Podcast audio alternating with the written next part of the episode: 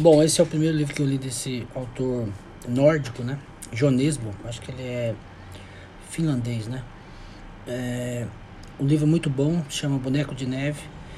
É, é, uma, é um, ele, como bons escritores de romance policial, ele tem um, um investigador, que é uma espécie de alter ego, e esse investigador ele tem esse caso, né, que é um, um assassino que, que estripa, que mata e deixa marcas de sangue é, na neve.